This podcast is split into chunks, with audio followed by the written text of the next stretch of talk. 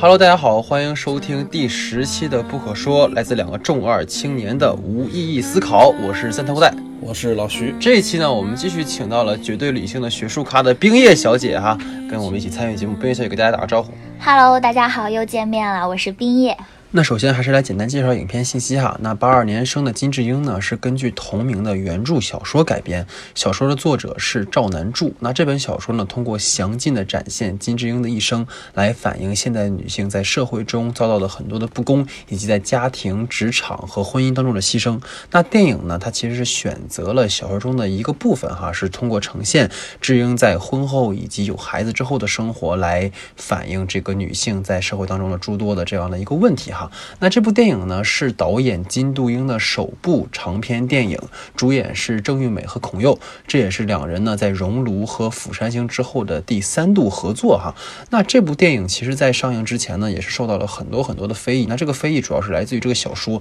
更有偏激的网友在网上写下了九零年生的金智勋，通过表述韩国男性需要服兵役、结婚时需要支付高额的彩礼啊，需要购买房子等现象哈，来展现韩。国男性同样遭受了很多不平等的待遇这样的事情哈，那这样的小说的非议，像刚才说的，他也带入到了电影当中哈。从这影片的立项到选定女主角为郑玉美，一直都有反对影片拍摄的声音哈，甚至是在影片上映之前，已经有人在评分网站上开始打差评，更有些反对群体直接到青瓦台来抵制本片。那么到底是什么让八二年生的金智英引发了这么多的恶评和骂战呢？就让我们通过今天的节目来跟大家一起讨论一下。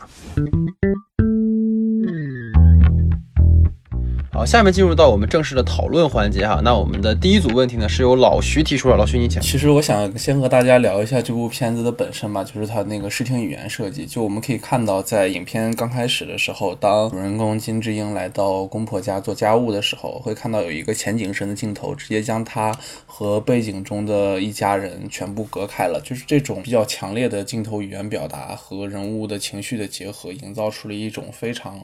配合，或者说是跟。本片的情绪也比较符合的一种窒息感，想听听看看两位对这个问题有什么看法？嗯，是他确实是用了很多小景深的拍摄方式，把这个智英置于后景，而且也经常会采用那种隔挡物拍摄的方式，比如说前面有一个门框呀，去拍摄智英，哪怕是近景，他也经常会有一个虚化的前景作为遮挡。这个也是我关注到的一个点吧。另外，在这个影片当中，还有很多的这种对知音的呈现，大多是在一个封闭式的空间里去呈现，比如说客厅呀、卧室呀、呃洗衣间、阳台，就把女主人公紧紧的给关在里面。只有几场职场的戏，色调是比较明亮的。除此之外呢，她带孩子去公园呀，包括去买咖啡的她，就在这种公共的空间当中，都遭受到了这种。呃，莫须有的重伤吧，这个是在视听层面上。嗯，其实我们跟冰叶有一些比较相似的地方了。其实我觉得这种所谓的封闭空间的设计，它不仅呈现在整个场景空间里面，其实刚才结合老徐说了，他的这种浅焦摄影的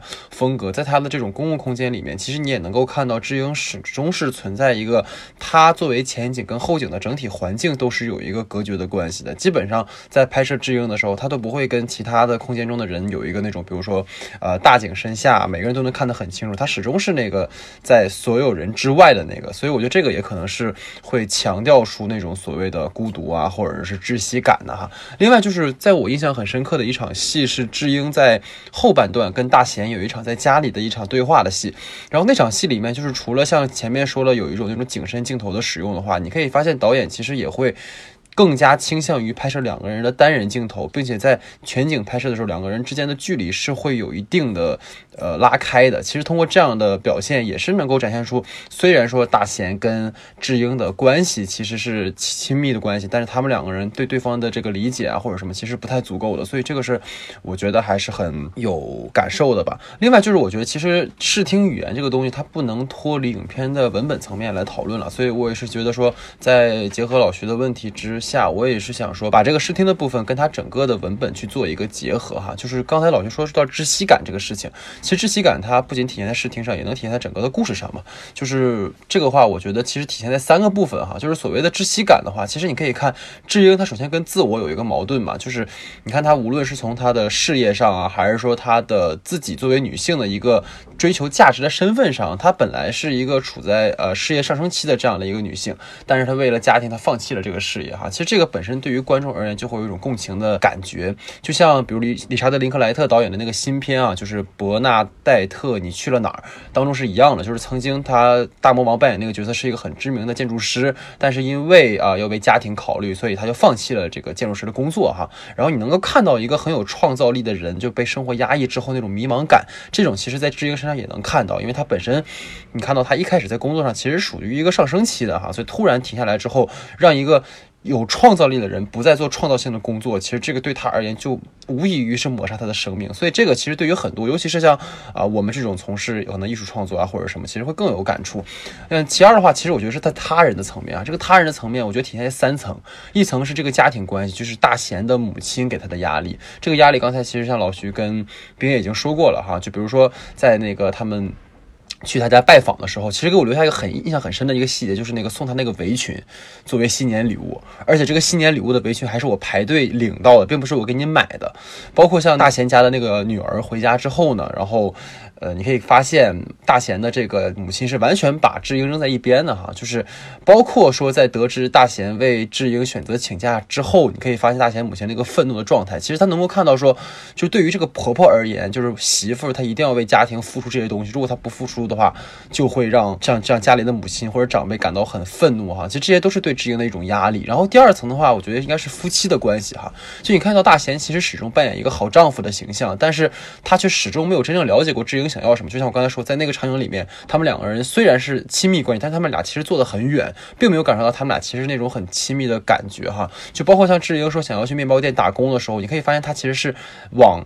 大贤这边有刻意的靠拢，但是其实大贤的状态还是那种我不想你去做，我想保护你，但这种保护其实是一种自以为是的保护，所以我觉得这也是他的一种呈现。然后第三层的话就是说的那种工作的关系了，就是你可以发现，在表现智英的这种空间里面，更多的是一种封闭空间呀，包括他个人的空间的展现。但是在工作的同事之间，都是在一种集体空间，而且都是跟他人有交流的这样的空间。所以你看到，其实智英是完全处在一个被剔除在。所谓的一个事业的正轨之外的这样的，所以那种自卑也是能够给智英带来一种压力的。另外就是说，像刚才冰也说的大环境的问题嘛，就比如说他在外面喝咖啡的时候，然后路人们的一些言论，包括大环境对于女性的要求，其实这些都能够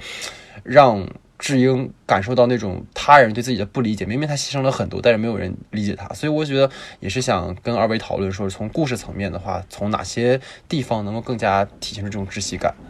他的他的这种压力是来自四面八方的，包括家庭上、职场上、婚姻，对于他来说赋予了他很多身份。本身他在。结婚之前，她被要求做一个好女儿，就像她的母亲一样，为了供哥哥们上学，早早的就放弃了自己的学业，去洗衣赚钱。然后这个婚后的智英呢，在职场上呀，在这个家庭当中呀，她都被赋予了一个母亲的角色，赋予了一个妻子的身份，或者是说，呃，一个好母亲的身份。就是她的这种压力是来自四面八方的，是一个。可以说是天罗地网的围剿。我觉得有网友评论说，是八二年生的金智英，这里面反映了一个社会问题，她被称作是房间里的大象，确实是。非常的贴切，就是触目惊心的存在的这样一个社会问题，但是它却被明目张胆的忽略。嗯，是的，就是其实我还是这么想，我觉得一部好电影一定要有一个很好的一个开头。就是我觉得影片带给我很强的窒息感的一部分，其实还有这个开头的这一部分，因为这部片子的开头部分就。可以看到，就是，嗯，主人公金智英在白天开始就已经开始了一天忙碌的家务，然后等到一天的所有的家务结束完成之后，到了夕阳西下的时候，孩子在一边去玩自己的玩具，但是自己一个人却独自在阳台上的放空，就是。我当再回到金智英的一个正面镜头的时候，其实发现整个家里的背景是一个完全打黑的状态，他没有对室内进行任何的补光，而且映出了一个特别大的一个光比的一个状态。然后后背景声里头持续着有一个孩子喊妈妈的声音，其实这是让我联想到了我们上期曾经说过的一个蜂鸟。蜂鸟的开头其实也是这样，但是是一个少女在疯狂的喊妈妈。当想到这里的时候，忽然联想了一下，我觉得它呈现了一种两面性。就如果我们说蜂鸟的主角是一种正在成长的一种患得患失的一个少女状态，但是我觉得在这里的时候，能让我感觉到母亲的状态更多是迷茫和游离，而是那种刚初为人母的时候，对于世俗偏见的那种接受程度没有办法去更深刻的去站住的那种，就摇摇欲坠的感觉。我就是在这里的开始，我就已经体会到了女主人公金智英在这一时间所接受到的那些冲击吧。而且，其实如果说对比蜂鸟的话，我会觉得，呃，在蜂鸟中呈现的女儿跟妈妈，包括在金智英，其实金智英是从蜂鸟中的女儿到妈妈的一个过渡。我不知道有没有感觉，就是其实女儿是小时候的那个状态嘛，然后智英是现在刚刚成为母亲，还没有像蜂鸟里面那个妈妈已经完全已经认命了。其实如果我不知道冰月看没看，就是蜂鸟里面那个母亲，她呈现出来的状态其实是一个虽然很爱自己的女儿，但她其实已经麻木了，她被生活的重压已经压得彻底没有了力气，没有了任何生活的那种希望的母亲。但是你看到智英这边还在挣扎，所以我觉得这个。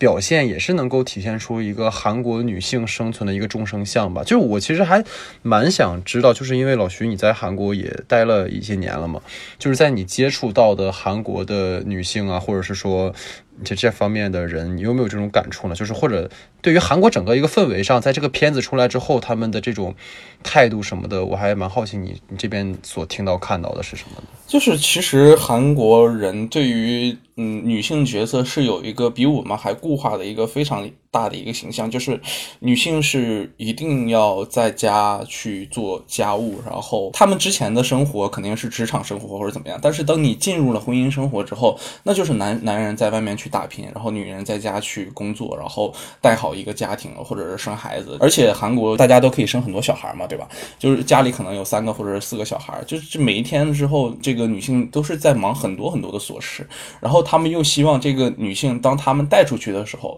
又是一个非常好的一个状态，外表是非常好的，然后各方面都是非常好的一个状态。就是又追求外在，然后又要求他们的内在。其实女性在这样的一个社会中，也去承受了非常非常巨大的压力。我说的巨大压力。力是内在和外在的压力，并不是说像影片这么细致的压力，因为我也不会认识到一个就是韩国式的家庭里的妈妈那样的身份，我只是从我的观察里能看到这样的一些现象吧。我觉得是这样，就是因为我看到的每一个带孩子的年轻妈妈们，好像都是嗯。外表上，然后也很不错，但是你都根本看不出来，她可能是一个妈妈的角色，但是身边就抱着两个小孩，然后牵着他们一起每天的上下学或者这样的，就是你还是会观察到这样的现象。嗯嗯。所以其实冰月，你会不会觉得这种韩国的现象跟中国现在当下的女性的处境其实也是蛮相似的呢？是，其实也是蛮相似的。在跟我朋友聊的时候，我朋友跟他说，他姐姐其实就是这样一个角色。本身他姐姐的学历和他姐夫的学历是一样的，甚至于说他姐姐的学历会更高一些，应该是一个英文翻译吧。他的水平也达到了专八，就是算是一个事业上比较成功的女性。但是在婚后呢，她就开始的选择也是把孩子交给她的婆婆照顾。但是在这个过程当中，她会发现她。和她的丈夫之间的关系，包括她家庭的氛围都不那么融洽了。在这种情况下，她就不得不把孩子接回来自己照顾。然后就是在这种牺牲和奉献的过程当中，她的家庭环境才渐渐变得融洽起来。这个跟中国的家庭还是很相似的。嗯嗯，所以其实窒息感的根本来源还是它的真实。就是因为它真的能够让我们切身的感觉到，其实这个就是我们的生活当中真实发生的事情，而且好像是就像刚才冰叶讲的，所谓的房间里的大象，就是大家其实都能够看到，但是我们都好像没有把它真正在意的去对待过的事情，所以我觉得这个片子在这方面做的还是很出色的，嗯。呃就是我们想接下来的时候聊一聊关于影片的结尾吧。就是我们都知道这一部作品是根据原著小说所改编的，但是它却拍出来了跟原著小说却截然不同的一个结尾，甚至一个非常积极向上的一个结尾的一个过程。我想听听两位的一个看法。嗯，其实就我而言吧，最后的结尾让我有一种很矛盾的感情，因为本身也作为女性嘛，一方面它让我看到了一种改变的可能，因为它对原著小说的改编，但是另。另一方面呢，他又让我感觉到很多人没有那么幸运，他可以找到自我。其实他还是给观众展示了一个比较美好的结局吧。我看了一下原著小说的那个结尾，其实原著小说的结尾还是挺讽刺的。智英面对的是一个男性的心理医生。然后这个男医生呢，他的老婆比他更会读书，也更有雄心壮志，但是最终呢，还是因为家庭、因为婚姻、因为孩子，成为一个全职主妇。他内心也非常的自责。这时呢，医院的一位女咨询师前来道别，同样是因为生产离职。但是这个咨询师她也非常的优秀，她离职的决定做得非常的仓促，就导致取消咨询的患者比较多。这个男医生呢，他就站在诊所的立场上，他觉得失去了一批患者。然后这个时候，男医生他就暗暗下决定，下次一定要找未婚单身的才行。就是这个原著小说当中给人的这个结局，让人觉得非常的不舒服。我们就会觉得智英她应该在这样的环境里面康复嘛？她一旦康复之后，很有可能就面临着再一次的失语，她就不能够借她母亲、借她外婆去发声。其实很多大多数男性应该是一样的，他可以像原著小说当中的男医生一样，对自己的妻子、对自己的女儿、对自己的母亲、对身边和他有这些有亲密关系的一些女性产生同理心。但是当面对其他女性的时候，就很难做到。这个是我的一个感觉。那对于我而言的话，我会觉得，其实我也看了原著的那个结尾，包括前面我也翻了一下，它其实原著是更多的是从智英从出生到他一六年的那个春天吧，他整个的这个人生的一个轨迹。然后它的结尾其实就像冰月说的，它并不是一个很积极阳光的结尾，反而是它就像一个纪实文学，它只是告诉你。智英他仍在接受这些事情，然后他可能有一点改变，但是也许这样的生活还会继续的那种感觉。但是我们的这个电影的话，它其实会有一种，呃，智英去接受了治疗，然后他又勇敢的向那个就说他的是妈虫嘛那样的一个人去有一个反抗，然后同时他对原来的上司给他抛了这个橄榄枝之后，他还有一个接收，包括甚至智英最后开始写作了。所以这个其实我觉得是导演的一种选择，他是在激励吧。我觉得你想要通过一部电影去改变说所有当代。女性的处境其实不太可能，但是我觉得导演也恰恰在告诉我们一个这个时代所特有的事情是什么，就是因为我们已经不再像过去，比如说这两期节目里我总爱提一九八八啊，因为《情杀一九八八》里面的女性的处境其实就跟这些电影中呈现的是一样的，因为一九八八里面的那些女性就是这一代人的上一代嘛，说白了，所以说她们其实，在那个时代里面，是因为呃，可能相对而言女性的。工作空间比较少，然后他们更多的精力也没有办法，只能是在家庭身上。但是到今天为止，你可以发现，其实女性有更多的就业机会，包括为什么像韩国那些 idol 产业那么丰富啊，包括有很多很多别的工作可以去做，所以它不再是像过去那种说只能靠男人养的时代了。所以说，我觉得大家在。看《机智英》的时候的结尾不一定要说的那么悲观，你可以去想一想，就是说其中对于女性的这种自我觉醒啊和主动争取权利的这样的一个思考，包括接近结尾的时候，你发现智英的母亲其实对父亲是一直有发脾气的，就是但发脾气只是因为说父亲他不重视智英，其实你能感觉到就是说。女性，你要主动的去为你的权利争取，而不是逆来顺受的把这一切认为是理所当然。其实很多时候不仅仅是说男性跟社会中对这些东西理所当然，其实有时候女性会有一种天然说，那就是这样一生下来，我也没有办法去反抗。但是像智英的母亲就在做，就是她一定要反抗，一定要去抗争，否则的话这些事情是不会改变的。就再比如说像你看智英的。不同人格嘛，刚才冰月也讲，它也是一种反抗。你只有这样才能去改变。如果只是说自怨自哀的话，那只能一直被压在下面，对不对？所以这是我的想法吧。其实我会是这样看的，因为我发现结尾处有一个呼应，正好是我们刚刚其实聊过的片头，就是又是一次夕阳西下，然后这个时候的金智英站在了那个阳台上，就是你可以看到它是一个不一样的一个发型和嘴角微微带有的一个笑意。就是我觉得这一切的。这个这个场景的产生，其实和之前在面咖啡店里面对一些不公的声音的时候，金智英的合理的回击和勇敢的踏出那一步去面对心理咨询，包括在和丈夫之间通过爱的沟通。去发现彼此的问题的时候，我觉得这都有着一个必然的联系，因为他的这种坦然和他的勇敢，所以他才可以焕然的一新的去面对一天的生活，在忙完所有的琐事之后，面对夕阳仍旧保持一个笑意，这其实是非常难得可贵的。就你让一瞬间感觉他其实是想通了，但是我觉得结尾并不是要一味的去煽动大家去说所有的女性遭遇都会是这么美好的，我觉得不是这样的一个过程，而是我觉得导演去。给了一个前提条件，你一定要勇敢的去踏出那一步，你一定勇敢的要去和那些无端指责你的人去跟他们战斗，你一定要去面对自己，你一定要去跟你的丈夫获得一个和解，这其实非常的难。我觉得，如果我们去告诉女性要去踏出这一步的时候，同时我们一定要让他们去展现你会面对什么样的困难。但我觉得，只要你去踏出了那一步之后，你一定会迎来一个不一样的自己。这是我觉得女性现在所遭遇的最大的一个问题，就那一。一步自己一定要跨出去，而且其实这个东西更多的，它的思考的方向也是说，如果女性只是踏出这一步，其实不够。就像为什么说她一定要这个小说要给文在寅看，就是文在寅当时在看完这个小说之后，不会说说十年之后希望不再有金智英这样的情况发生吗？其实就是因为，如果只是让女性踏入这一步，但是没有相对应的保障的话，其实她踏出这一步该怎么生活，其实也很难讲。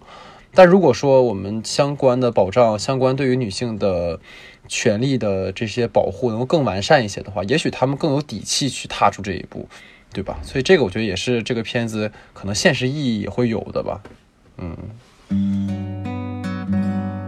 刚刚呢，老徐的两个问题主要还是集中于影片的文本内哈，包括说从视听啊到故事的这种窒息感的呈现，以及影片结尾的一个思考。那接下来呢，我们来听一听冰叶小姐从她女性角度哈，对于这个影片有什么样的能够提出来的问题的角度哈。来，冰叶你讲啊，其实这个问题也想是问你们两个的哈，就是送我上青云和八二年生的金智英，她这两部影片有一个相似的遭遇，他们都被。认为是造成了对男性群体的冒犯，遭到了一个抵制。他之所以遭受到这种抵制，本质上是因为他挑战了这种亚洲以父权社会为主导的这种文化，或者说是一种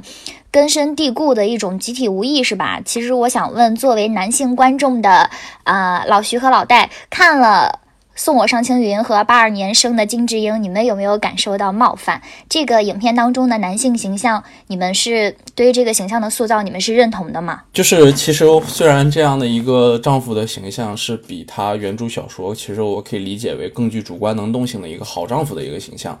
但其实我们看出来他还是具有一定的。较为妥协性的一个角色设定，他用这个角色去完成了一个向妻子忏悔，因妻子产后抑郁而产生的自责，然后去完成了我们刚才所说过的，他可能是一个大圆满的一个结局。但其实现实里头，真正生活里的那个丈夫的形象，大家虽然我们都是未婚的一个身份嘛，但是或多或少是有一定的接触和认知的。但是其实就是让我觉得这个丈夫的身份设定，其实我并不是非常满意，就可能没有做到那种极致吧。那其实我二刷之后，就是看了这个。片子之后，我很仔细的思考了一下这个形象，我又有一个很有意思的想法，就是如果。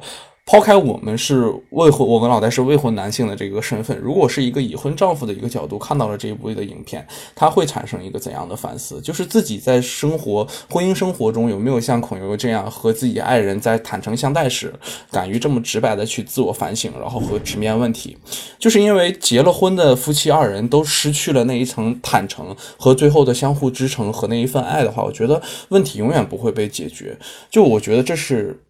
一个很大的问题，而且我其实还可以再想一个问题，就是。我们可以做什么？就是我觉得社会或者是传统意识已经造成了那么大的一个框架来。其实我我们说我们自己作为两个男性，然后去解决这个问题，其实也不是非常现实的。就我们只能通过什么？就是我们去像孔佑那里面那个身份一样，学会坦诚，学会真的和自己的爱人去交流，和他去自我反省的时候，我们才可以做成那一步。就是我们到了那个时候，如果我们真的结婚了的话，没有改没有办法改变一个大的现实，那我们做的只有。互相支撑而已。其实我就先回应老徐说的一件事儿哈，就是关于金智英里面的那个孔佑的大贤的这个角色哈。我觉得大贤他并不是一个完全坦诚的去帮助妻子治病的这么一个角色，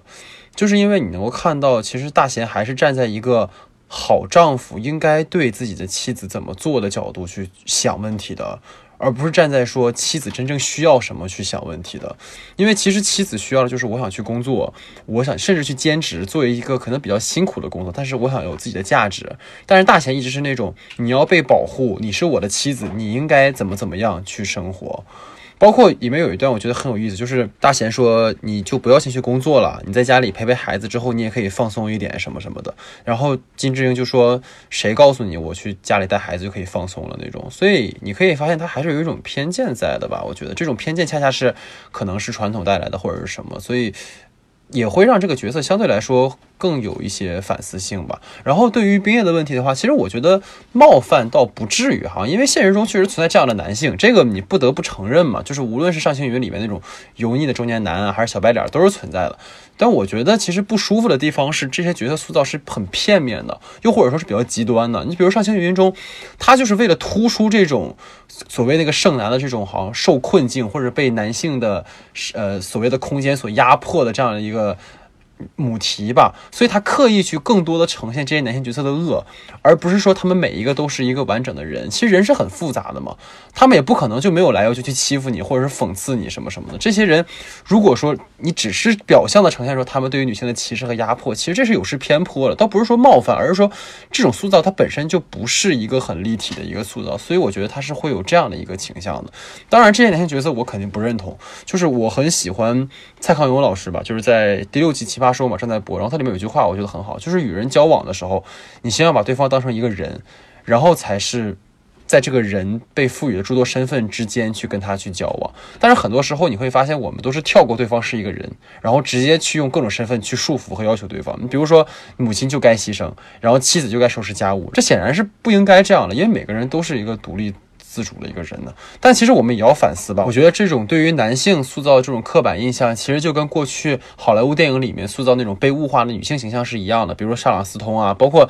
像老马丁他作品中的那些女性形象，其实都是很片面的，也是我们要批判的。就恰恰是过去这种。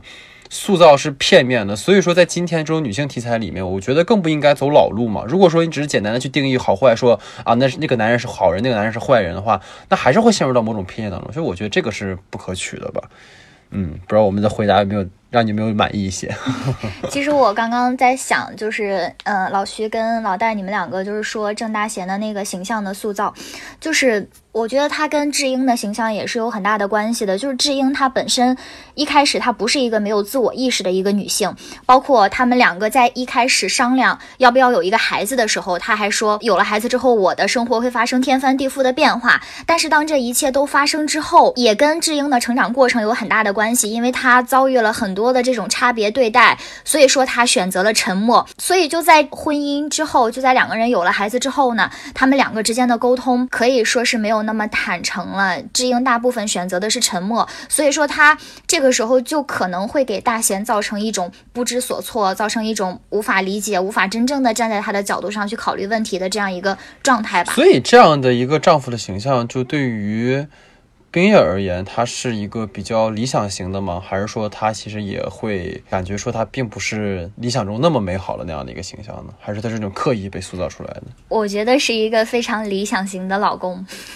哦，真的吗？对，而且而且很有意思的一件事儿哈，就是有一个大的标题说嫁给孔佑这样好、这样帅的老公，还有什么可抱怨的？我觉得最有意思的就在于这儿，他选择了郑玉美、孔刘这样的形象去塑造八二年生的金智英这里面的男女主人公，就是会让你感觉，就是在这种男性主导的社会家庭当中，即使你找了这么好的老公，你也会陷入一种压抑和焦虑。如果他拍了不要和陌生人说话，女性可能还会庆幸自己说。我我 对我不会，我不会成为那百分之三十被家暴的人。然后男性也会觉得我不是家暴男，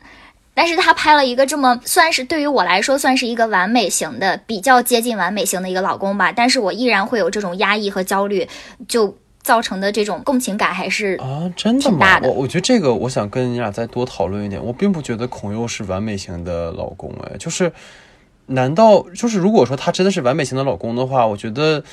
对于智英而言，有很多问题就不是问题了，就是我我不知道你们俩怎么理解的哈，就是在你俩看来，他的完美是体现在他处处理解对方嘛，然后对于对方的任何事情都是那种保护的心态，所以他是完美的嘛。但我觉得他俩其实在沟通上是有偏差的呀，就是我觉得丈夫是在以他的他以为的那种好去对自己的妻子的，并不是他妻子真正要了那种好，哎，就。我不知道你们俩怎么看，还是你们觉得这就是对的，这就是好的吗？我我觉得片子可理解可能这样，它不是说是一个理想性，而是说它对于现实中的这些男性的身份来讲，他已经足够理想性。是的，就因为如果如果我们我们你对，因为如果你拿大贤这个身份当做他是一个社会里的普通男性的话，你去追求更高的维度那是必然的。但是我们现在要面对现实，这个片子到 到聊到最后，这种焦虑感是现实带给来的焦虑感。我们感觉这个片子让我们窒息，就是因为我们现实就在经历这样样的事情。所以说，你放到现实里，你再看到现实生面中这个丈夫的身份的设定，说不是说孔游有多帅或者怎么样。我觉得孔游这个身份为什么觉得他很好，是他在尝试着去和妻子进行一个沟通。他可能没有达到那个程度，但是他至少已经在试着去和。妻子去沟通，并且试着开始来进行自我反省了。我觉得这就是已经跟普通在社会中的男性身份不一样的。就我我，所以我第一个观点的时候提出的也是，我说如果是一个已婚丈夫看到这样的影片，看到大贤的身份的时候，他会不会真的去反思自己？就是这样的一件事。就是我觉得大家很多的问题就是没有迈出去那一步。老戴你说的其实没问题，就是你提供给了大家一个迈出去这一步之后往哪里走的一个问题。我们先迈出去这一步，然后把外面的那一层衣服。脱那那层就是束缚，给它脱掉，然后我们一起执行。但是我觉得现阶段最重要的问题是。你能不能迈出去那一步？迈出去那一步是非常重要的一个问题。然后我们再往下走，给我们同样的一个方向。就是我觉得这两个问题并不是对立的一个问题，而是同样的一个问题。就是我们先迈，然后再往哪个方向走，它是一个并行的一个问题，并不是说它迈了以后就不要往哪个方向走，就是陷入一个虚无状态了，不是那样的。我我认可老戴的说法的。嗯嗯，所以相当于说这种。丈夫的形象比婚姻故事里面那种特别自我的、偏执的丈夫的形象其实好很多，对吧？好很多了。对，就刚刚，嗯，老徐说的坦诚嘛，不光是男性需要坦诚，女性也是需要坦诚的，把自己的内心的想法给表达出来。其实女性在这个过程当中，她。不仅仅是，呃，值得被同情的，同时她也是需要自我反思的。如果她和大贤的沟通会更多一些，更通畅一些，可能问题会解决的更顺利一些。而且还有一些细节是我觉得大贤做的非常好的，就是他在自己的妈妈家的时候，也就是智英的婆婆家的时候，你能看得出来他是努力的想去帮助智英，想去理解智英，就是这个就是细节上我还是很认可的。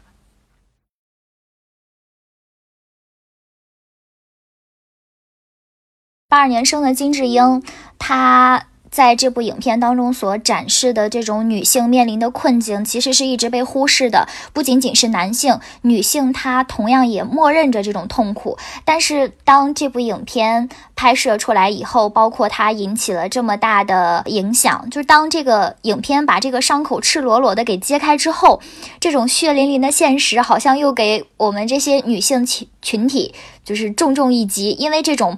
根深蒂固的观念可以说是没有那么容易被打破的。我不知道这个问题你们两个是怎么看的？就其实我非常认同那个冰叶的提问中，就是根深蒂固的这个观念并非那么容易被打破的。其实我自己都没有办法说服自己吧。那确实，刚才冰叶也提到过一个现象，就是大家对于孔游饰演的这个男主对妻子多好的这个现象，然后被大家广泛热评讨论，就是他已经这么好了，你还要什么？就是这样的，就让我觉得一个很大的问题，就是一个女人其实对。家庭的好就是应该的，但一个丈夫的好是难得可贵的，更尤其是像孔莹那样，他对你好，然后而且他又长得是帅，对对对，这就是其实是现实的一部分，对对，而且映射到现实中确实是这样，就是我们可以发现一个男性明星出现在亲子综艺中，然后关心自己的孩子，那就叫温情奶爸；但是一个女性明星如果是独自亮相的时候，就会被人指责这就是抛夫弃子，就是。这每个人其实都是在做好自己的事情，但是就会遭到不同的差别待遇。这种观念就是根深蒂固的，这种观念就是那个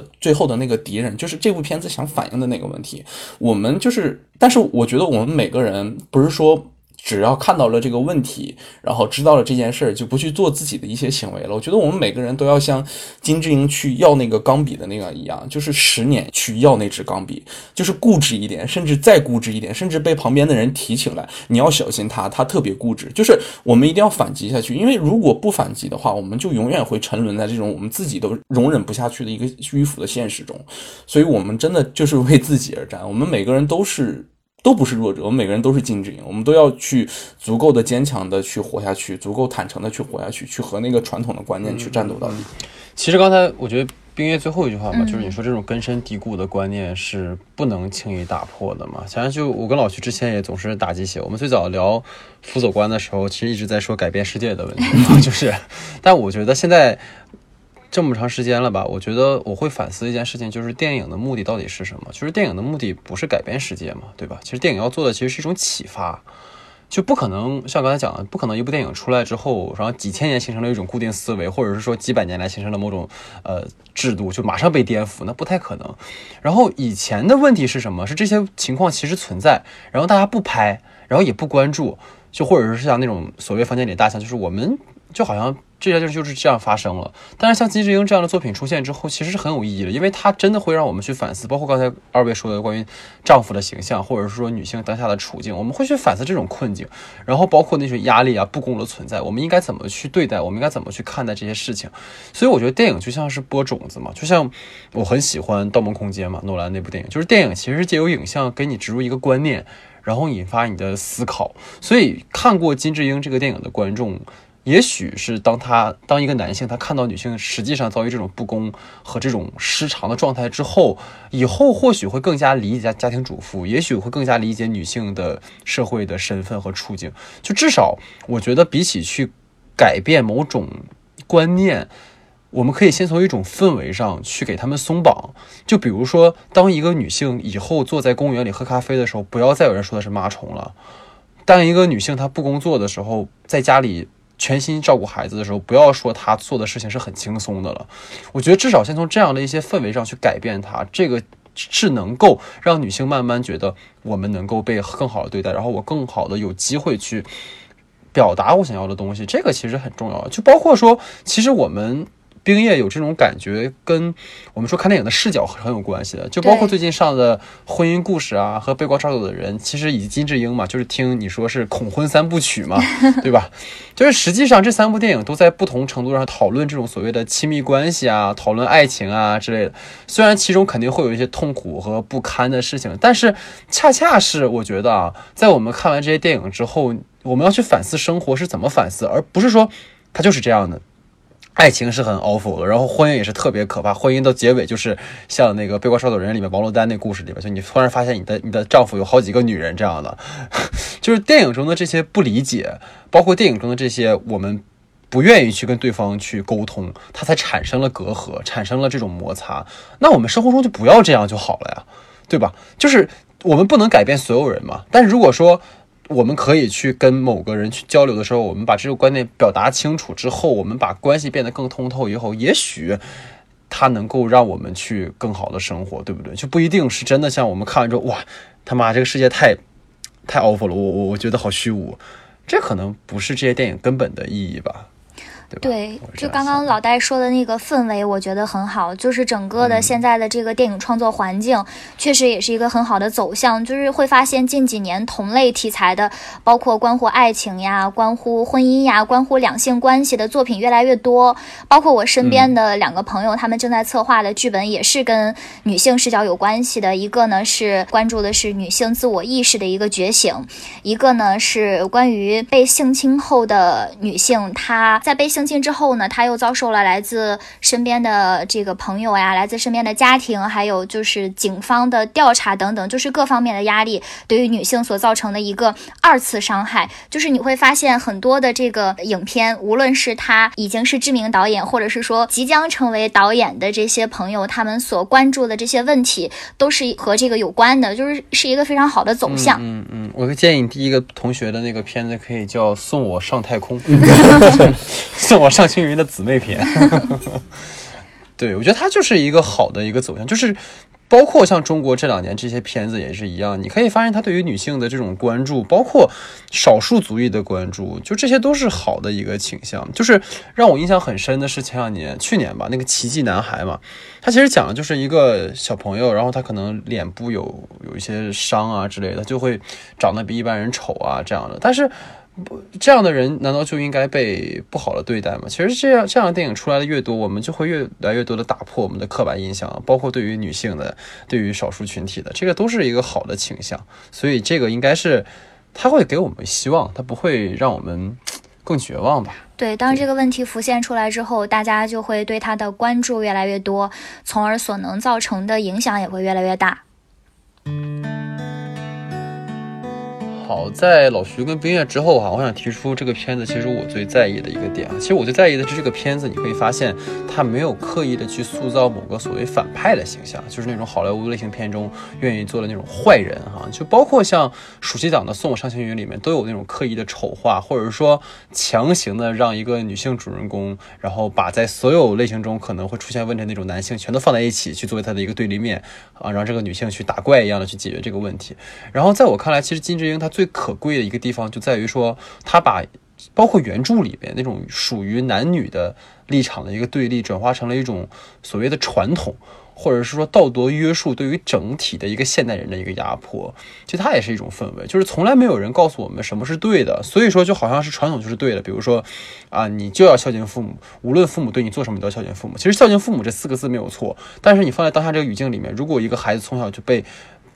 家庭暴力，然后被父母恶语相向的时候，你还要孝敬父母吗？这个好像不太对。就这个其实是一个有点。好像反传统的这样的一个想法，但我觉得这就是当下人我们应该重新考虑的事情。就是我觉得传统不是全是对的，也不是全部要被继承的，所以这也是我们要反思和警醒的事情。包括片中的诸多角色，你比如说像婆婆呀，包括知英的父亲呀，等等等等，其实他们都是在被这种传统影响着，而不是说他们本人就是一个坏人，他们就要去让知英不舒服。所以我觉得让人们意识到这件事情，并且敢于提出来，这个才是这影片最大的价值。所以我想听听二位。是怎么看这个问题的？从那个送我上青云，他从影片的开头他就设置了一个女性的困境，包括盛楠他面对死亡的威胁，以及他手术后可能面临的这种无法获得性快感的一种恐惧，他成为推动剧情发展的一个非常重要的动力。包括影片当中他所塑造的这个呃盛楠的形象，他性格特别的刚，也非常独立，他学历也非常高。但是这个形象的塑造，它和整个的主流的荧幕女性形象还是有很大差别的，包括和真实生活当中的女性也有很大的差别。所以在这种情况下，她的这种共鸣感自然是不如八二年生的金智英。包括影片当中她所塑造的这个男性的形象都非常的典型，像那个文艺男刘光明慷慨解囊呀，呃，拍云谈哲学呀，他都是以婚姻和尊严。的牺牲为代价的，就每个男性塑造的都非常特别，他的困境呀，他的性格呀，都非常的鲜明，就是他的这种鲜明，以至于缺乏了一种代表性，或者是说缺乏了一种普遍性吧。其实我我其实想把这个问题其实聊得更广一点嘛，就是我其实坚定的坚信的一件事情，就是电影是具有时代性的。就当我们八九十年代的时候，好莱坞的电影还在利用一些符号化的女性形象去博得大家的一乐的时候，谁也不会想到，大概过了三四十年后，就是现在我们对于女性主义和生存的现状的讨论已经发展到了现在的一个地步。其实这这就是一个碰撞的年代，我们也是生活在这样的一个时代，就是没有了十十分明确的。生存危机和外部压力，我们就注定要开始这样的思考。所以我们要允许这种碰撞，并且能在这种碰一系列的碰撞中，我们坚持我们自己的本性，能够确信我们会往好的地方发展。就我相信，在这部电影。就是出来了之后，我们也会有很大的变化。尤其我们在经过了这样的讨论之后，当我们去真的面对两性两性问题和真的婚姻问题的时候，也会真正的去思考问题到底是出现在哪里。其实我觉得女性的电影发展真的也在变化。就像我们说，可能单纯的刚开始的时候就是立出来一个男性的角色，然后攻击男性、煽动这种群体。再到金智英这里，她其实没有去刻意的去攻击男性，她其实在思考真正的原因。她把枪指向了社会传统的那颗。大毒瘤，就我们因为在这个时代看到了这样的电影，才能说我们是这个时代的人，所以我们跟一定会跟每个时代不同的人是一样的，就开始真正的唤醒我们对于女性电影未来的一个思考，包括我们对于女性生存状态的一个思考。我觉得这个才是真的，就是这部电影最大的价值所在。嗯嗯，所以其实真的没有必要像韩国当时那么多的网友如此的。男性网友哈，那么如此的抵制这个片子，其实我不知道他们看到了什么，就是因为这个片子其实真的没有，至少从影片来说，他没有去真的诋毁说某一个男性形象，包括我觉得他很巧的在于说，就是那个在街上骂智英是妈虫的那个人，他也不是只有男性，也是有男有女的。所以他更多的呈现就是一种群像的一种意识，他们这种应激的意识，或者是他们惯性的思维之下，才会有这样的看待问题的方式，而不是说啊，就是男性对女性有偏，男性对女性有压迫。我觉得这种观念太过于简单化了，把这个问题看的。所以这个片子真的是在这方面做的还是很。让我意外的吧，至少之前的片子里面，你看到，包括今年这些，呃，讲说有个叫《霹雳娇娃》嘛，重启版的，就是小 K 演的那个片子，然后也是里面基本上就是把男性塑造，就是要不然是二傻子，要不然就是无脑大反派那种，就是一定要去把这个事情做的这么的极端嘛？我觉得好像也未必吧，而这样真能解决问题吗？他只会煽动又一波的那种不必要的争论吧？嗯嗯。他之所以能够受到这么大的抵制，是跟他的讲述方式也有非常大的关系。如果送我上青云放到韩国的话，他肯定不会引起这么大的 这么大的反应，因为影片当中的男性形象塑造的实在是太绝对了。但是八二年的金智英里面，他就是非常平和、非常白描，就告诉你一个事实：这种冲击对于男性来说可能是更大的，因为他揭示了一个非常根源性的、普遍性的问题，就触及到了他们的，可能触及到了他们。的家庭稳定吧？对，因为因为其实你看影片中塑造的那个智英的爸爸的那个形象，就是我记得有两场戏印象很深。第一场戏是智英她就是在之前准备去工作的时候，然后说工作的那个 offer 还没有到，然后爸爸就说那你就不要工作了，你就去结婚就好了。但是当妈妈去说他你怎么会有这样的想法的时候，其实爸爸会有一个。突然一懵，然后说：“哎，对我，我，我，我这么说是不是不太对？这是第一。然后第二就是那个中药那个段落嘛，就是说只给儿子买中药，然后就不给已经生病的女儿买中药。然后说完这件事情之后，你看到有一个镜头专门给了爸爸去阳台打电话，说去给女儿也开点中药这样的一个情节。所以你可以发现这些角色都不是那种，比如说如果说在过去那种。”恶爸爸的形象，哎呦，那一定是啊，你跟我对着干，他就是要打起来的那种那种情况。但是好像并没有这样，包括《蜂鸟》里面的父亲也不是那种，就是说男男权下的那种，哎呦，已经是小皇帝那种感觉，也不是那样的。所以这可能才是这两年我觉得韩影做的很出色的地方吧，就是他真的会去。思考这个问题，并且他让我们去每个人其实都去想，因为现生活中我们就是这样的，就是我们的惯性思维其实就我们延延展开一点，就不仅仅这个问题嘛，就是比如说，你看之前所说的嘛，就是如果一个刚才我说的一个问题，就是家里面如果说家长每天都对从从小对你进行特别重的暴力的话，然后你长大之后你有阴影了，你觉得你想跟他们保持距离，还会有人说你是呃。不孝之类的，包括现在，比如说女性，特别中国女性也有嘛，就是到你二十岁左右就开始被催婚，就是你好像这个年龄你不结婚就一定是 错误的一样。但是谁告诉你一定要在这个年龄做这样的事情呢？这些都是一些所谓传统留下来但不一定是对的的事情。我觉得这个其实我们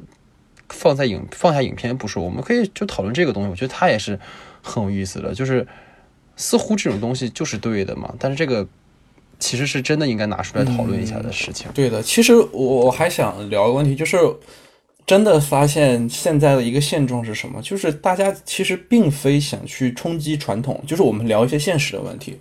就是大家其实很想做的一件事情，就是你有传统，好吧，我跟着你的传统去走。好，你让我去结婚，你让我去做什么？你让我去好好学习，你让我去做什么？我都听你的。但是我们大家会发现一件事情，就是你让我去结婚，你让我去做一个好妈妈，你让我去做一个好妻子，但是我去做了，发现我根本做不好。就是我这件事情对于我来说太难了，因为它有很多很多的问题可能出现。虽然是可以克服的，虽然我们都经历过很多很多事情才走到现在的，但是我真的很想去做这一。一件事情，但是没有任何一个人会去来帮助我，或者告诉我我应该怎么走。其实这是我觉得我们现在当下的一个很大的问题，就是我眼中或者我认为的女权，从来不是等于厌恶男性，去给男性打到一边的人。我觉得女权其实应该是相信平等的人，而是两性都能自由。其实我。觉得女女权这个这个名称真的在国内已经被污名化的非常严重了。就我们其实要打破性别二元论的这个传统偏见，通过一些真的好的媒介，或者是电影啊，或者是文学作品，去建立我们对世界的一个重新的一个基本认知。因为时代已经发生变化了，就其实真的就是我们能发展到现在这个时代，并且开始思考这些问题的时候，就我们一定要把眼界给它开阔，让我们去看一看。现实里的我们，当如果面对这样的情况之后，我们还能做出什么样的选择？这才是最弥足关键的。对，老徐说的这个确实是平等，呃，平等非常重要，但是还有一些非常非常没有办法忽略的，就是根源上的差异，就是男性和女性本质上的差异。比如说育儿这件事儿，它就天生就是女性的工作，就是包括生孩子这件事儿，就是女性的工作，就是在这个本质根源上，我们还是没有办法区别开的。如果在这个层面上去谈平等的话，还是很难实现的。只能是我们站在一个相信彼此、互相平等的态度上，然后去彼此的理解、彼此的促进。其实、呃、生孩子这种这种问题，当然没有办法平等了，就是要不然让让男生去生嘛，这对，那也不是不有可能。根源上的差异，包括就是男性和女性，就是本身男性就是他的那个生理条件就更健壮一些，就是就根源上的差异还是没有办法。是，所以说更多的并不是说对这个的追求这种平等，其实不太现实嘛，而是更多的是，比如说像你讲的，那一个母亲十月怀胎，那在这十个月里面，丈夫要做什么样的事情，对对吧？他要做的事情是继续做自己的吗？还是说他真的愿意为妻子去牺牲自己的一些时间，甚至牺牲自己的一些事业上的事情，然后好好的把帮妻子度过这个时间？其实这个，因为我说真的，我见过一个我的一个老师，他之前也是现在有两个孩子了，然后他就经历了两次十月怀胎哇，是 我也是我也是不太理解他为什么要经历两次，就每一次都是到三四月的时候吐的上吐下泻那种那种状态。但是你可以发现，她跟她的丈夫在每一次的怀孕生孩子之后都会变得更好，其实就说明。丈夫在整个的这十个月，在妻子怀孕的时间，他是真的给给予了足够的照顾和足够的这种体贴，才能够让他们的感情升温。所以我觉得这个也是一种，你们不说平等吧，就是老老是用平等这样的，其实就是我们互相作为亲密关系的彼此的一种相互的照顾。所以这个东西其实还是，这是这其实好像在以前看来不是需要呼唤的事情，其实就是我们可能该做的事情。但是好像从什么时候开始，就是这种彼此的照料好像成了一种奢侈品了。嗯，啊，这也是一个蛮值得我们去思考的事情吧。嗯。那我们的延伸讨论环节呢，其实刚刚我们已经讨论了很多了哈，无论是从女权的问题聊到说对于传统的一个认识的问题哈。那在延伸讨论的环节，其实我很想跟大家讨论的问题是，包括本片所在探讨的关于男女性的塑造而引发的一些争议哈，以及这段时间的一些比较比如不同族裔啊，包括性取向啊等等的这种敏感。你看这种敏感体现在什么？比如说 Scarlett Johnson 他要去演一个变性人的时候，他就会让那个群体感到敏感，然后大家会特别在意这种被侵犯的情况，以及像之前好莱坞往事中就是所谓李小龙辱华那件事情一样，就是因为这件事情好像华人的情绪又被煽动了哈，这样的就是电影你发现慢慢变得不纯粹了，大家在里面去挑剔的一些事情根本就不是这个影片所呈现的核心，亦或是说它根本不是导演所表达，但我们就是会抓取某一个部分把它放大哈，然后就会有很强那种被针对，然后就是就类似于那种被迫害妄想症一样的感觉哈，所以我就特别想跟二位讨论，你们觉得这种氛围所产生的原因是什么，以及这种我们越来越不能够尊重差异和尊重那些表达的这样的情况，到底为什么会产生？其实这是我很好奇的一件事情。嗯，其实我觉得就是涉及到越来越敏感的这个问题，它一方面就会让大家觉得大家在看电影的时候变得不那么纯粹了，但是另一方面，它也侧面反映了就是电影这种媒介，或者是说电影艺术对于社会、对于大众来说，它的影响力变得越来越深刻，变得越来越大。我觉得这种氛围还是很好的，包括就是像好莱坞往事和八二年的金智英，它还有很大的差别，因为我觉得李小龙辱华这件事儿，这个风波是和我们整个的内政外交的走向有非常大的关系，和我们的意识形态有非常大的关系。我们有一种非常非常强烈的民族主义的群体正义感，所以才会引起这么大的反响吧。就是大家现在在面对艺术作品的时候，没有一种以其实艺术本身就是包容的，但是我们总认为艺术是具有一定的攻击性的，就我们给它套上了一个具有一个政治性，或者是具有一个很强大的一个群体性的一个东西。但其实艺术就是简单的呈现给你出来这样的一件事情，但是我们就带着那种政治性的眼光，或者是那种民族主义的眼光去看待它的时候，其实很多问题到到那个阶段就会被想偏，因为它根本不是提供给那种讨论氛围的。然后我还觉得一个很有意思的一个事儿是什么，就是我们一定要去看这部作品，就是我们现在很多的时候就是一种盲从，就是大家说啊这个东西辱华的，有一个人说了，一个人告诉另外一个人，另一个人说了，两个人说了，然后马上马上所有人都会这么觉得，但他们并没有去看这部作品，就是你你哪怕说看完这部片子，或者是看了就最次的来说，你看完这个片段，你再去说他在你的心里他到底变的是什么样，我们再去展开讨论他到底有没有去侮辱你，这我觉得其实觉得是非常重要的一件事情，就是我觉得很多。很多的时候，大家都没有看，没有去确认，没有知道这个东西到底在说的是什么，就去这么做的这个行为非常的不好。然后我们还要弄清一件事情是什么，就是玩笑是什么。我觉得玩笑是可以让我们展示出，我们可以面对任何问题都可以去嘲笑和正面的看待它。那如果一件事情我们提到它的时候，连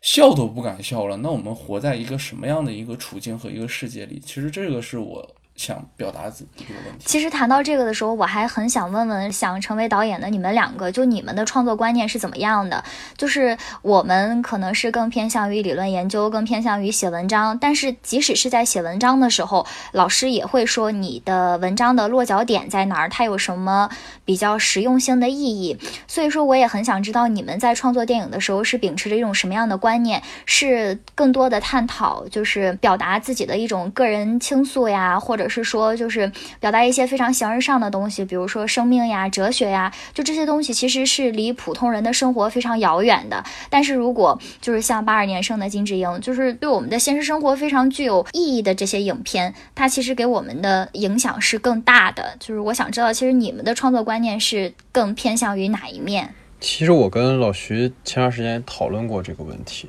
就是。这里可能会有点小敏感哈，就前段时间我看了《南方车站的聚会》，然后看完《南方车站的聚会》呢，我又看了那个《被光照走的人》，然后我当时突然在思考一件事情，就是其实这两个片子都是不同层面的敏感，但是《南方车站的聚会》就会被。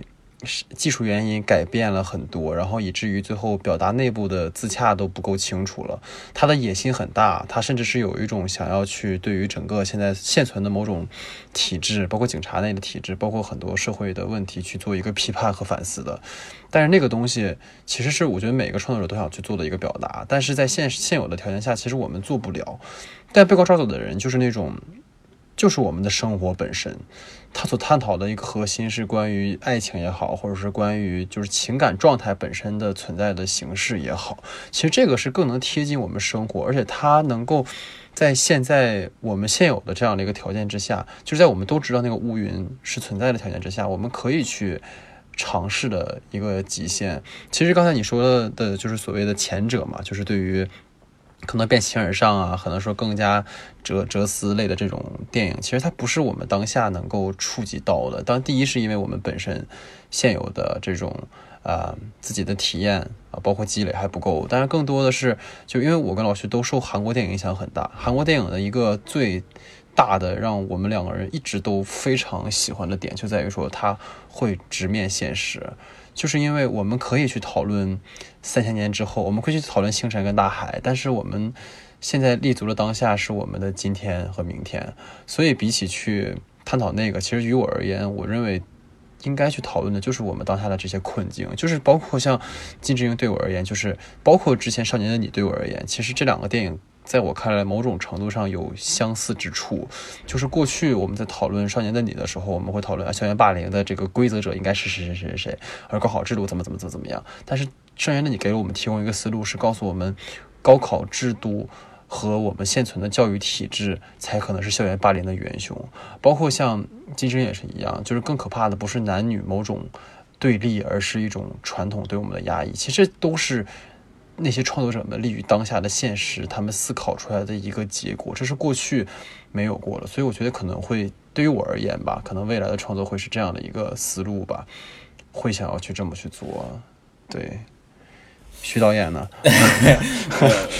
就是我，我其实也比较认可老戴的一句话，就是我们没有到那个去探索真正的星辰大海的那个阶段，就是我们还是要脚踏实地一点，就是立足于当下吧。我觉得就是。可能真的我们在短期或者中期内的一个目标，就是针对于当下的一个个人的一个困境，用现实主义的方式去描绘出来这样的一个作品吧。就我觉得韩影它里面做的非常好的一部分，当然老戴说那部分确实是了，他会直面现实去真的去思考一些问题。但我其实觉得韩影他很好的一件事情就是他展现了一个。人的一个全貌，他尽力把每一个剧本中的人都塑造成一个完整的人的形象。这其实我觉得我要在这里学习，我一定要学习到的东西，就是我一定要去拍出那个真实的那个人的存在来。我一定要让大家对于这个人产生共鸣。这是我觉得我接下来可能需要做的一个作品里一定要去存在的一个状态。然后还有一个事情就是我们说过，就是我们到底是去要在电影里输出观点，还是只是把所有的情况展现给大家？其实我觉得这两件。件事是并不冲突的一件事情，就是你你如果一个作品，你既然是已经是一个导演了的话，那你一定要坚持你的观点，你的影片包括你的剧本。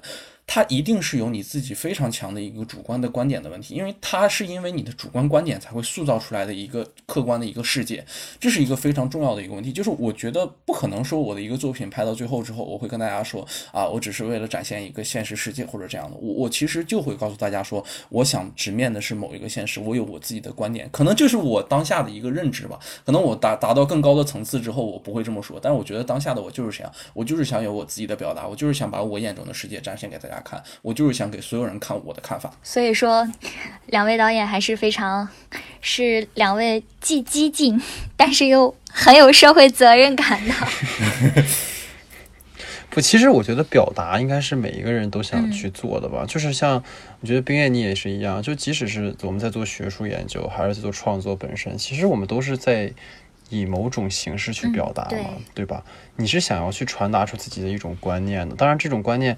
我们不是说那种引导式的，或者说是那种你懂的，而是说我们希望能够用我们的声音去启发一些什么，或者是希望给予一些正向的东西。所以这个问题其实同样也是问到你嘛，就是可能创作而言是这样的。那对于你而言，就是作为一个绝对理性的一个 但学术咖，但也不能这么说，这是这个这个调侃了，就是。你觉得对于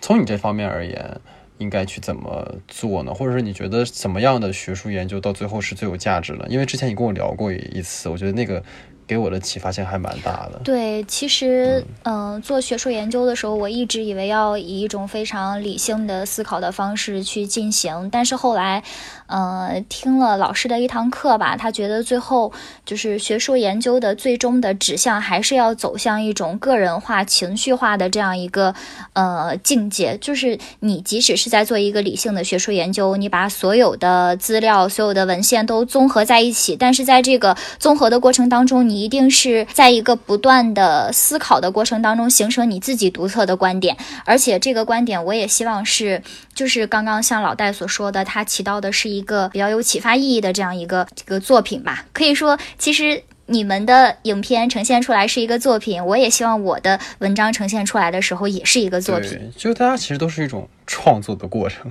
对不对？其实创作本身是有快感，所以我真的挺推荐各位去看一下那个。就是林克莱特那个新片，因为它里面其实就是在讲一个创作的人，如果你不让他创作会多痛苦。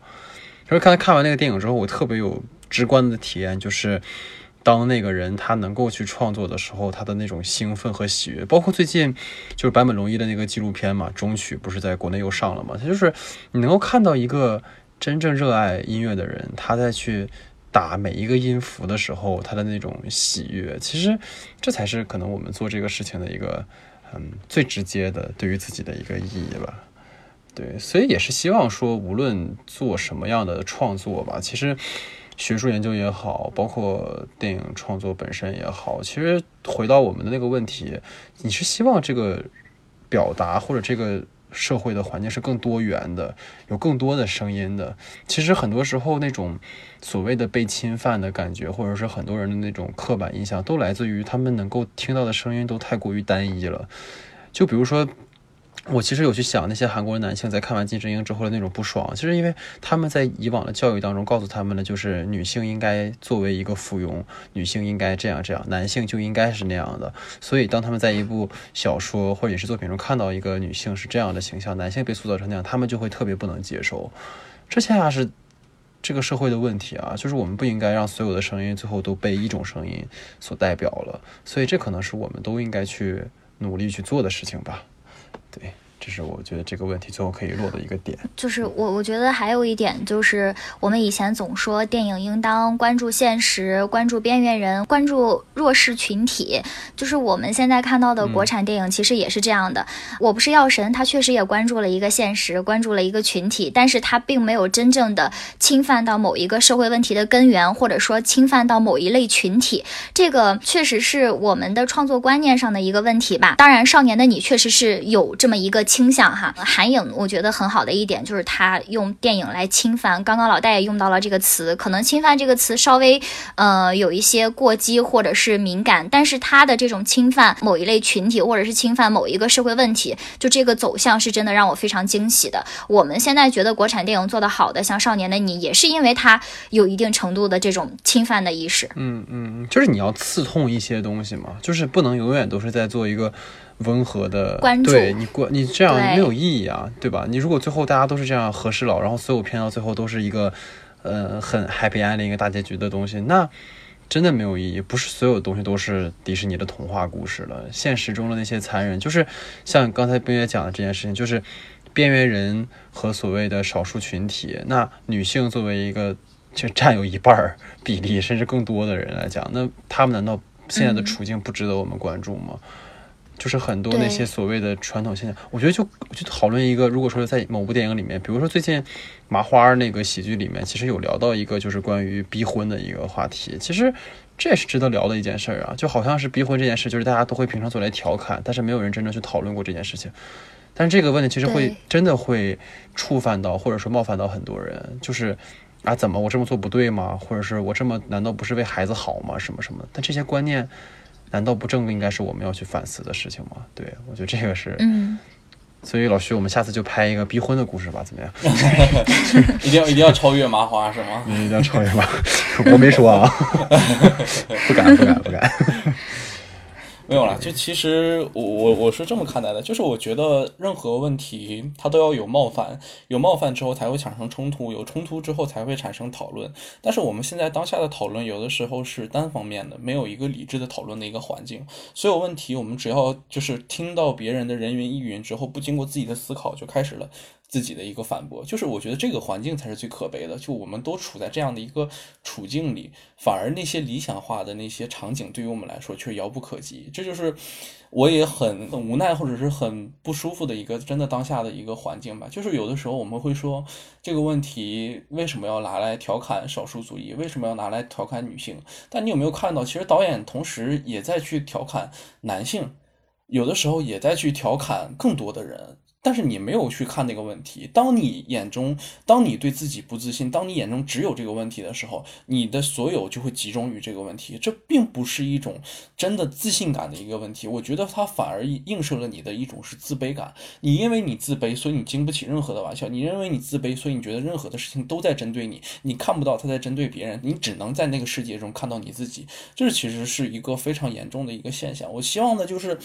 不针对谁，不针对某一个群体，或者是怎么。怎么样？但是我是只是希望在面对那些玩笑或者是那些调侃的时候，我们能更能更放开一点，能去真的去直面和去嘲笑任何问题。这样的话，我们会让自己的一个处境也会得到一个很大的一个展开，很大的一个释放而已。不要每天针对一个问题上去就是哎呀呀，这又是怎么什么什么嘲讽，这又是怎么样的？这个这个太没有自己的独立思考性了，这就会让你觉得这个世界太无聊了。对，就是，但这个可其实也是跟某一种。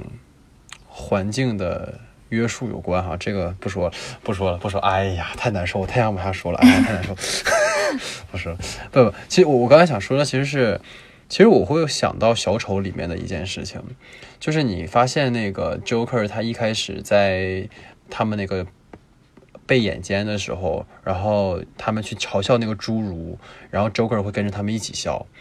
其实那就是一种从众嘛，一种跟着所有人一起去啊，我我不能冒犯其他人，我要跟他们一起去笑。但他后面觉醒之后，你会发现这个事情不好笑。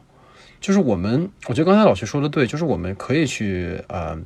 不要把什么事情都太放在心上，我们试着去做一些这样那样的。但是我们要重塑一种观念，就是不是所有人因为你是少数人，你就应该被怎么对待，也不是什么人集体跟。你是集体中的人，你就可以万事都是对的，你就是那个衡量的标准。其实我们就像我刚才说了，其实你要把所有人都当成一个人来看的时候，你对每个人的判断都会有不同的体系，所以这样的时候才会，我觉得会更更包容一些。我们不说好坏，我们不用那种简单道德评判的词汇去说它，只是这样的社会可能是更让所有人都会更放松的社会。现在大家都太紧了。就现在真的是，我觉得大家说话都会很很小心，就好像一句话说不对就是一种对女性的冒犯，一句话说不对就是对某个群体的一种歧视。其实这个这种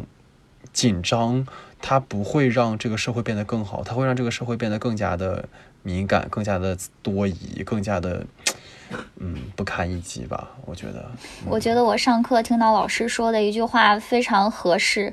就是他说，我们现在被绑在时代的战车上，免于恐惧，免于被碾压。但是我们在一定程度上也就成为了帮凶，成为了碾压者。但是我们每个人都还是要保持一种反思和愧疚，就这个才是真正的一个我们每个人身为人，或者说身为一个不同的身份，身为导演或者身为研究者，应该所具备的一种意识，而不是说从众。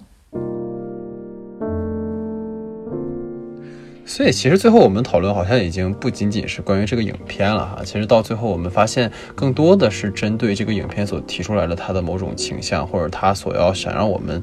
去注意到的一些观念，其实我们延伸到一个更大的一个氛围上去，就是真的是对于整个社会上出现的某种氛围，或者是趋势，或者是某些问题的时候，我们到底该用一个什么样的眼光去关注它？有些时候，有些问题提出来，它可能会很刺痛我们，它可能甚至让我们一度陷入绝望。但是在绝望之后，我们应该去思考的是，如何让过去发生的这些事情以后不再发生。就包括我们真的会在意的很多事情。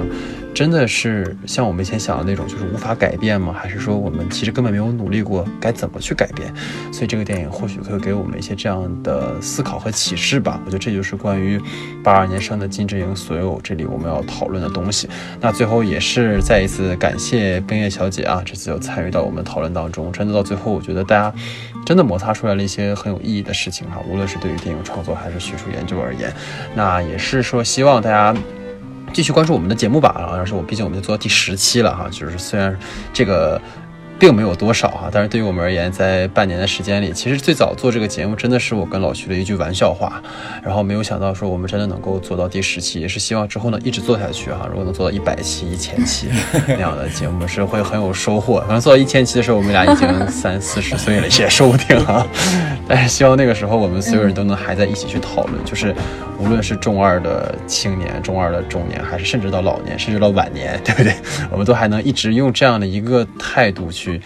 呃，对待电影也好，对待我们的生活也好，所以这是我希望不可说这个节目能够继续做下去的一个动力吧。对，所以最后还是感谢大家的收听啊，然后也是希望大家继续关注我们的节目，然后到也是预告一下吧，今年年末我们会做一期非常劲爆的节目哈，然后也是希望到时候大家能够呃特别关注我们的节目的近况哈，然后最后还是感谢大家，然后也感谢冰叶和老徐，然后我们下期节目见。